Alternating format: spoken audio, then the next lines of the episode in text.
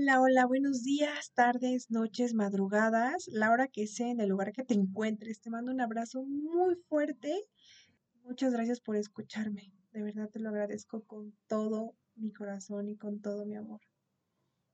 Bienvenido al capítulo 3 de Monólogos de Ashira.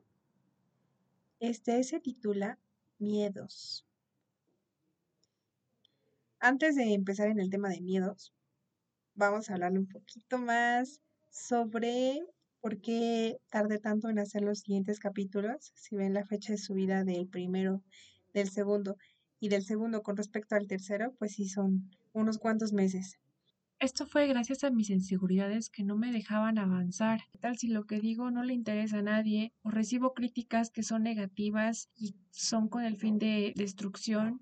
Realmente tenía mucho miedo de hacerlo, de continuar y tuve un proceso fuerte conmigo misma de aceptación, de saber que todo lo que me digan no me va a afectar o no me tendría que afectar emocionalmente, porque soy muy emocional.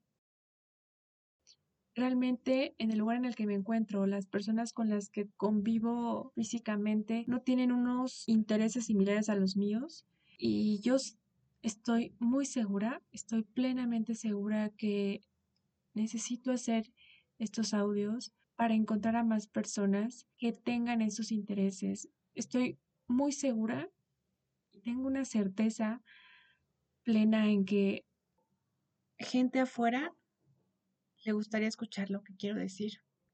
Y al final estoy aquí. Me digo, lo voy a hacer como proyecto personal para quien me quiera escuchar y para mí misma. No sé si a ustedes les pase que se sienten tan vacíos en este mundo, tan solos, hay tantas personas, pero todos están llenos de tanta falsedad. Entonces, esta es como una forma de gritar en el desierto, a ver quién nos puede escuchar. Gracias a la vida, en este momento no me encuentro sola. Tengo un grupo muy bonito de amigos, de familia, que van en este caminar conmigo. De alguna forma entiendo que yo puedo participar a encontrar a más personas como ellos con este medio de comunicación, hablándole al mundo, tirando una carta en el mar quien le encuentre tenga la certeza de que era para él, de que era para encontrarte a ti, para hacerte sentir que no estás solo. Hay personas que valen la pena, hay personas que aún pueden ver, aún pueden sentir, están ahí para ti, para apoyarte y para decirte que no estás solo, que todos estamos en este barco y de este barco todos vamos a salir. Que te amo que no te rindas, que todas esas mañanas que das de que no nos alcanza el mes, que hay días en que tenemos que meterle menos a la comida para que nos rinda el gasto, que de verdad no estás solo. Muchos ya se desconectaron y hacen ver a que los que estamos aquí, pues parece que ni siquiera existamos, pero sí existimos. Sí existimos y sí nos importas. Nos importa tu bienestar, que estés bien, que sonríes, que te despiertes cada mañana y digas, hoy sí se puede, sí se puede por más que suene un cliché, sí se puede, sí estamos ahí para ti. Pero tanta desconexión en nosotros mismos y entre nosotros nos ha llevado a que la mayoría ya no apoyemos al otro. Y justamente ahí está el tema del día de hoy. El entrecruce entre el miedo, el dejar de ayudar al otro y la desconexión entre nosotros mismos. Ayer estaba en una parada de autobús y vi a una mujer, era una chica trans. Estaba sentadita en una banca a un costado de la parada de autobús y se estaba limpiando las manos de mugre. Era una indigente, estaba sin zapatos, con un vestido, eh, se estaba tratando de limpiar las manos. Estaba como en una edad entre 50 y 60. Al principio la vi y dije, tengo que ir a acercarme a ella, si se encuentra bien, qué necesita, no sé si ha comido hoy, me dio muchas ganas de acercarme a ella. Tengo una sensibilidad muy fuerte hacia las personas, pues sí, nació en el cuerpo equivocado. Y más como hacia personas que viven en la calle. Mi padre fue un niño de la calle. Yo creo que no, no, no estoy plenamente consciente de todos los trastornos que pueden llegar a tener las personas que están en esa circunstancia, pero son cicatrices emocionales seguramente muy inmensas que llevan mucho, mucho tiempo curarse, incluso no se curan, ¿no? Yo me quería acercar a, ella y una parte de mí me dijo, no te acerques, o sea, te puede hacer daño, puede estar drogada, puede estar alcoholizada, puede ser violenta, todo me habló mal de ella. Y otra parte de mí fue, acércate, necesita de ti, ¿no? Vi cómo las personas caminaban al lado de ella, porque yo llevaba un buen rato ahí sentada esperando mi transporte, y no, nadie se paraba, solo la veían, y en cuanto se acercaban más, o podrían tener el riesgo de cruzar miradas, desviaban la mirada. Eso me causó como un conflicto de por qué hacen eso, no lo entiendo. Eh, porque se hacen de la vista gorda de las circunstancias y no se acercan a ayudar. Y entonces me dije, yo creo que estoy haciendo lo mismo al no ayudarle. Me acerqué, llevaba unas toallitas húmedas y le dije, oye, ¿necesitas ayuda? Eh, ¿Qué te pasa? ¿No? ¿Estás bien? ¿Necesitas algo? Ella no me pudo contestar, no me quiso contestar, pero sus ojos decían, sí, o sea, sí necesito ayuda la verdad yo tenía mucha ternura, entonces solo le agarré la, con una toallita, le empecé a limpiar las manos y le dije lo especial que era, ¿no?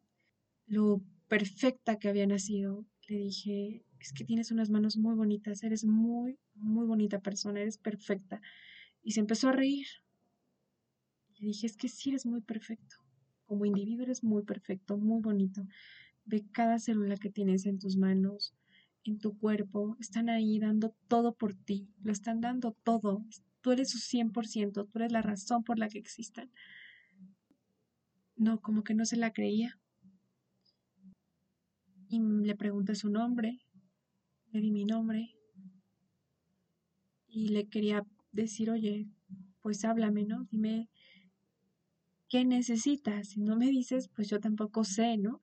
Si, si estás aquí por circunstancias, por porque si tienes una casa y no tienes agua, o sea, no sabía si era uno indigente o no era uno indigente, porque realmente no se veía sucio de, de años, pero se veía que necesitaba ayuda emocional o algo.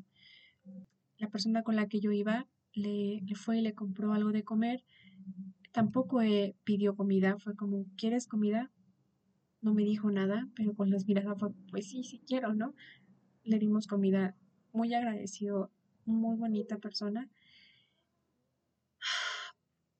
y yo le ofrecí, pues yo ya estaba como ya con una empatía muy fuerte hacia, hacia ella, de que se viniera conmigo a que se diera un baño a la casa. Yo estaba tres horas más o menos de mi casa, ponle dos horas y media. No tenía el dinero en ese instante como para pagar un taxi. No tenía más dinero que creo que 50 pesos, o sea, muy poquito en ese instante me llegó un flashazo a mí como, oye, vas a meter a un hombre, porque sigue siendo con cuerpo de hombre, a tu casa, tiene alrededor de 50, 60 años, eres una mujer, es una persona de la calle, te puede hacer algo, tú no sabes qué está pasando, quién es, y regresó el miedo a mí. Mientras yo le estaba limpiando las manos, le limpiaba las rodillas, le limpiaba la espalda, le limpiaba la cara y le decía lo bonito que era, se nos acercaron unos chicos y nos dijeron muy bonitos, oiga, ¿necesitan algo? Y yo, no, muchas gracias. Apenas si él como que la sentía cohibido porque yo ya le estaba tocando mucho y le estaba diciendo cosas muy bonitas. Y me llevó a la reflexión de cómo a veces ignoramos a las, no, a veces no sé si a veces, pero ignoramos a las personas de la calle, a las personas que más lo necesitan, haciéndonos de la vista gorda, pero ya que vemos que alguien se acerca a esas personas, nos acercamos y preguntamos. Me causó una extrañeza, porque si yo no hubiera estado, muy probablemente, pero no lo sé, esos chicos no se hubieran acercado yo mientras le seguía limpiando, porque fue un buen rato el camión, me enteré después de que pasaba una vez cada hora. No había pasado aún, entonces me quedé mucho tiempo limpiándolo. Después de un tiempo y que después de que pasaron los chicos, alguien se sentó enfrente de nosotros en una banca que nos quedó viendo como si fuese un cine, como si estuviera viendo una película. Era obvio que solo estaba sentado allí para observarnos, para ver cómo nos comportábamos y no estaba dispuesto a ayudar ni a hacer nada. Estaba en una impotencia muy fuerte. cómo a veces están ahí nuestros hermanos, nuestra misma especie, y no hacemos algo por ellos. Yo me sentí muy triste porque me dejé llevar por el miedo de meter a alguien a mi casa, de sentirme indefensa y por eso no ayudar más. Él sí quería darse un baño, él sí quería esa ayuda. Esa persona sí lo necesitaba. Y mi miedo no me dejó actuar más allá. Pero la sociedad podrida en la que vivimos, la sociedad en la que te enseñan a tenerle miedo a las otras personas. Y realmente sí hay personas malas, sí hay personas que se aprovechan, pero eso no tiene que quitarte las ganas de actuar, de hacer tú la diferencia todos los días. Y no necesitas que alguien lo haga y no necesitas saber que eso tienes que hacerlo. Hazlo porque te nace, porque realmente quieres lo, el bien para la otra persona, porque no sabes lo rudo que puede ser dormir en la calle y que nadie te extienda la mano, que quieras salir adelante y el Estado tampoco te ayude, y que encuentras solo en la calle drogas, frío, discriminación, más violencia.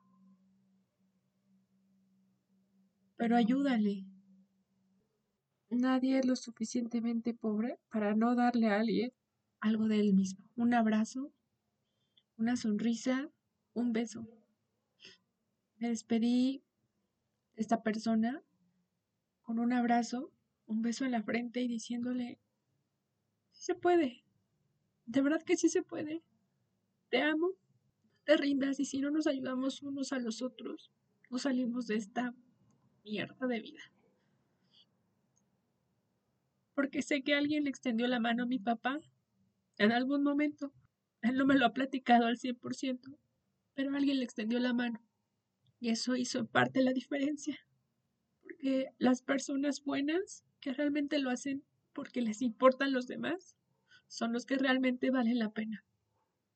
No te dejes ir por el miedo, no te dejes ir por el que qué me van a hacer.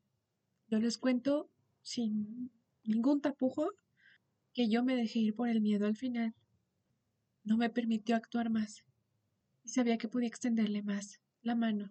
Me dio mucha confianza. Pero en parte fue por protegerme, porque realmente en esta sociedad hay muchas personas muy malas. Y no porque seas bueno, no, seas, no eres capaz tampoco de notar que hay algo que no checa en la sociedad, ¿no? De ser completamente libre de todo y abrazar al mundo entero. Debería debería de pasar, claro que debería de pasar.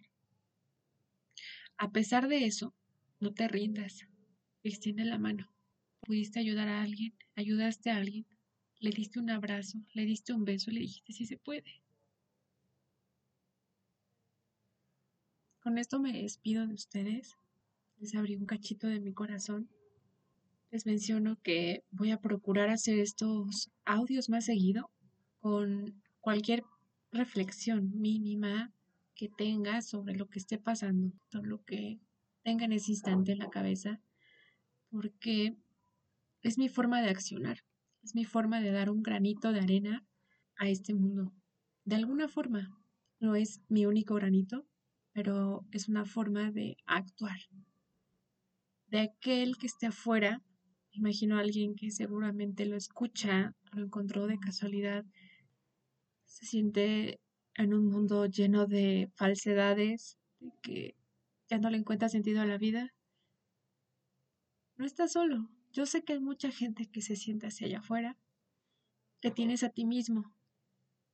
Confía en ti.